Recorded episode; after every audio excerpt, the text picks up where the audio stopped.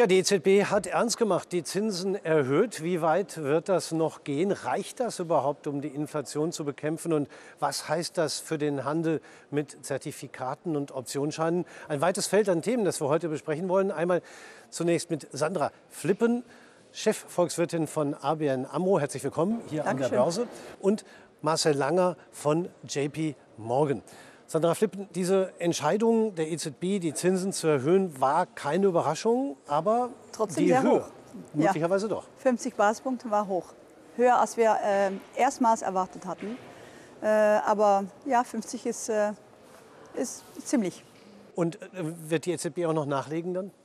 Wahrscheinlich ja, aber nicht ähm, mit 50 jedes Mal. Äh, wahrscheinlich wird es danach etwas ähm, langsamer weitergehen bis wir denken ungefähr äh, den ähm, Endzins so gegen die 1% auskommt, vielleicht etwas höher. Ja. Ähm, ja, und das ist natürlich die Frage, wo es, wo es letztendlich äh, wo es hinbewegt. Ja, aber wird die EZB mit diesen Schritten die Inflation dann wirklich eindämmen können? Ähm, auf jeden Fall ist das die Idee ähm, und das, das geht immer über zwei Kanäle eigentlich. Ähm, erstens, wenn die äh, Zinsen erhöht werden, dann gibt es einen, ähm, äh, einen Impuls um, äh, für Leute, um zu sparen. Und es wird entmütigt, um, ähm, um zu investieren. Und das kühlt die Wirtschaft ab und dadurch soll dann auch die Inflation runtergehen. Ähm, aber, das ist ein großes Aber, weil äh, in Europa ist noch immer so, dass die, äh, das größte Teil von der Inflation ist durch Energie. Und Energie wird importiert, also das kommt aus dem Außenland. Und das kann eigentlich die EZB auf dieses direkte Kanal nicht so richtig beeinflussen. Ähm, deshalb ist es ein zweiten, zweites Kanal, was jetzt sehr wichtig ist, und das ist die Inflationserwartungen. Und eigentlich sagt auch Christine Lagarde, es sind die Inflationserwartungen, die sie wirklich jetzt kontrollieren wollen und eigentlich vorbeugen, dass die Inflationserwartungen sich so ansteigern, dass die Leute, wenn sie erwarten, dass es später viel teurer wird, dass sie anfangen, ihre Sachen jetzt nach vorne zu kaufen. Und das heißt dann, dass Inflation äh, realisiert wird. Also eigentlich ist mehr Vorbeugung, als dass es äh, die Inflation, Inflation, die es jetzt gibt, äh, bekämpft. Und äh, die Idee ist, dass es auf mittellanger Frist äh, die Inflation doch runterbringt. Ja. Am Markt, am Finanzmarkt war es trotzdem schon ein bisschen ein Paukenschlag. Wie haben Sie das erlebt? Äh, wie groß war die Überraschung? Was passierte da? Also zum einen haben wir natürlich eine deutlich gesteigerte Handelsaktivität gesehen, auch schon an den Tagen vorher, aber insbesondere an dem Tag der, der aktuellen Zinsentscheidung. Ähm, wir haben uns jetzt mal für, für unsere Produkte und für die, für die Investoren, die unsere Produkte handeln, äh, angeschaut, wie sie sich positioniert haben. Äh, und da kann man schon relativ deutlich sehen, dass es einen, einen Überhang gab bei Produkten, äh, die auf fallende Kurse setzen, also Short-Produkte, sei es jetzt ähm, Open-End-Turbos oder Mini-Futures oder Optionsscheine. Das heißt, ähm, der überwiegende Teil, nicht alle, aber der überwiegende Teil der Kunden ähm, hat hat quasi diese Art der Zinsentscheidung zu einem gewissen Grad antizipiert. Ähm, denn es ist ja relativ bekannt, dass, dass steigende Zinsen in der Regel für den Aktienmarkt nicht so gut sind. Ähm, und wir haben auch starke Schwankungen nach dem Zinsentscheid gesehen. Und wie gesagt, die meisten Kunden haben sich anscheinend auf der Shortseite positioniert im Vorfeld dieser Zinsentscheidung. Ja, steigende Zinsen sind zum einen nicht gut für die Kurse, aber steigende Zinsen können auch ein Problem für die Konjunktur sein. Riskiert die EZB, Sandra Flippen, eine Rezession? Ähm, das würde ich so nicht sagen. Ich denke wohl, dass es äh, Risiko, äh, großes Risiko auf Rezession gibt. Aber es sind im Moment einfach viele Risikofaktoren, ähm, die, äh, die, die das verursachen könnten.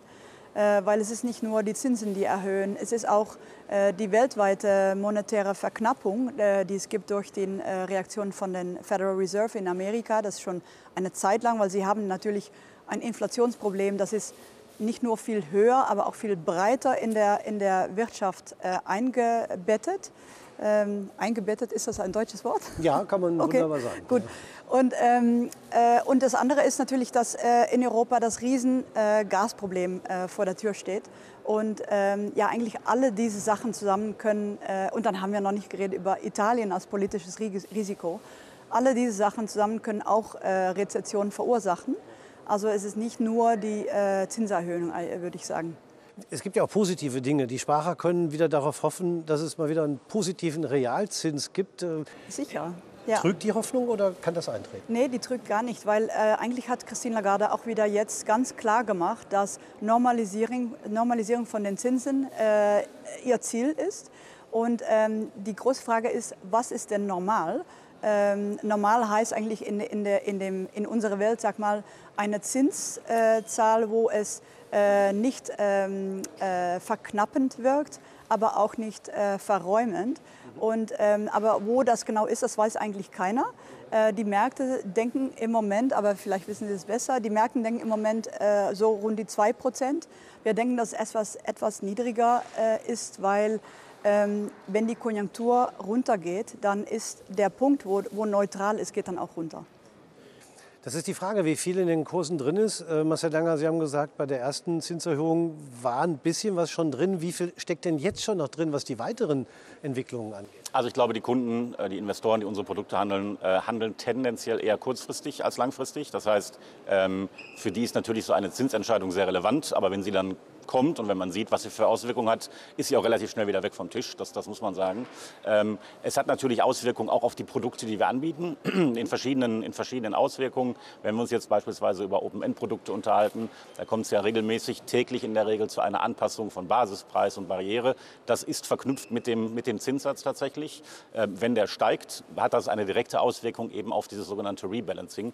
Das heißt, die, die Barrieren und die Schwellen verschieben sich schneller. Ähm, momentan muss man sagen, ist der, ist der Sprung noch relativ gering. Äh, aber natürlich können diese, können diese Zinseffekte auch Auswirkungen auf die Produkte haben, die wir anbieten. Wenn man sich mal überlegt, vor vielleicht 15 oder 20 Jahren, da gab es sehr viele kapitalgarantierte Produkte. Das sind Produkte, ähm, wo der äh, Anleger beispielsweise 100 Euro zahlt bei, bei Emission dieses Papiers. Davon wird man dann 95 Prozent äh, in eine Null-Coupon-Anleihe anlegen, äh, die dafür sorgt, dass ich von mir aus nach drei, vier oder fünf Jahren zumindest die 100 Prozent wieder zurückbekomme. Äh, und die verbleibenden 5 Prozent nutze ich dann über eine Optionskomponente, um irgendwie an Märkten zu partizipieren. Ähm, das waren, wie gesagt, Produkte, die vor 15 Jahren sehr populär waren. Es gibt sie im Moment so gut wie gar nicht, weil eben die Zinsen so niedrig sind. Sollten die Zinsen tatsächlich weiter steigen, kann ich mir gut vorstellen, dass auch das wieder eine Produktgruppe oder eine Produktfamilie ist, äh, die verstärkt nachgefragt wird und die dann auch verstärkt angeboten wird. Ja. Also das sind viele äh, Variablen, die eben nicht so bekannt sind. Ähm, interessanter Punkt auch, das vielleicht nochmal auf die volkswirtschaftliche Ebene zu heben, äh, die Fed in den USA verkürzt ja auch ihre Bilanz. Das heißt, äh, äh, sie schaut, dass die Bilanzsumme wieder runterkommt und die ganzen Anleihen, die man gekauft hat, werden wieder in den Markt gegeben. Warum macht die EZB das nicht auch? Ähm, ja, die EZB ist, ähm, ja, die ist in, in einer anderen Lage. Äh, die Inflationssituation ist anders und ähm, die, äh, in Europa gibt es auch äh, diese äh, Risiken über ähm, peripheren äh, Eurozone-Länder, dass da die Zinsen ähm, anders sich entwickeln als in die, äh, zum Beispiel die deutsche Situation. Und das macht auch, ja, dass, dass die Entscheidungen von der EZB eine andere ist. Das ist wirklich grundsätzlich anders. Und äh, jetzt hat die EZB sich ja auch noch ein ganz neues Instrument überlegt. Ähm, was hat man da sich runter vorzustellen und wird das wirksam sein? Ja, das ist ein noch neues genau Instrument. Es, ähm, was es eigentlich macht, ganz einfach gesagt, ist, dass es äh, die Nebenwirkungen von den Zinserhöhungen versucht zu reduzieren. Ähm, und äh, die, Nebenwirkung könnte sein, dass die ähm, äh, Differenz zwischen den Zinsen in äh, Deutschland und Italien zum Beispiel, dass die zu groß werden. Und das ist ein Risiko für die Stabilität von der Euro. Und ähm, dieses Instrument kauft, kauft nur aus diesen peripheren Ländern und, aber es macht das sterilisiert, das heißt, dass es keine extra Liquidität in den Märkten reinbringt. Es holt diese ähm, extra Liquidität auch wieder raus. Und ähm, äh, das ist das neue Instrument. Wie das genau äh, funktionieren wird, das ist noch ein bisschen Spekulation. Äh, aber wichtig ist auch zu wissen, dass es ein Plan B ist für die EZB. Es ist eigentlich noch äh, erst äh, wird das reingeschoben in den Markt, wenn es äh, wirklich notwendig ist. Und ich glaube, da ist eine interessante Frage, wo es auch darüber spekuliert wird, nämlich ähm, wie weiß die EZB denn, dass es um einen äh, Spread äh, Widening geht, der nicht politisch ist, sondern in der Fundamentals reingeht? Und diese Frage zu beantworten, ist sehr schwierig.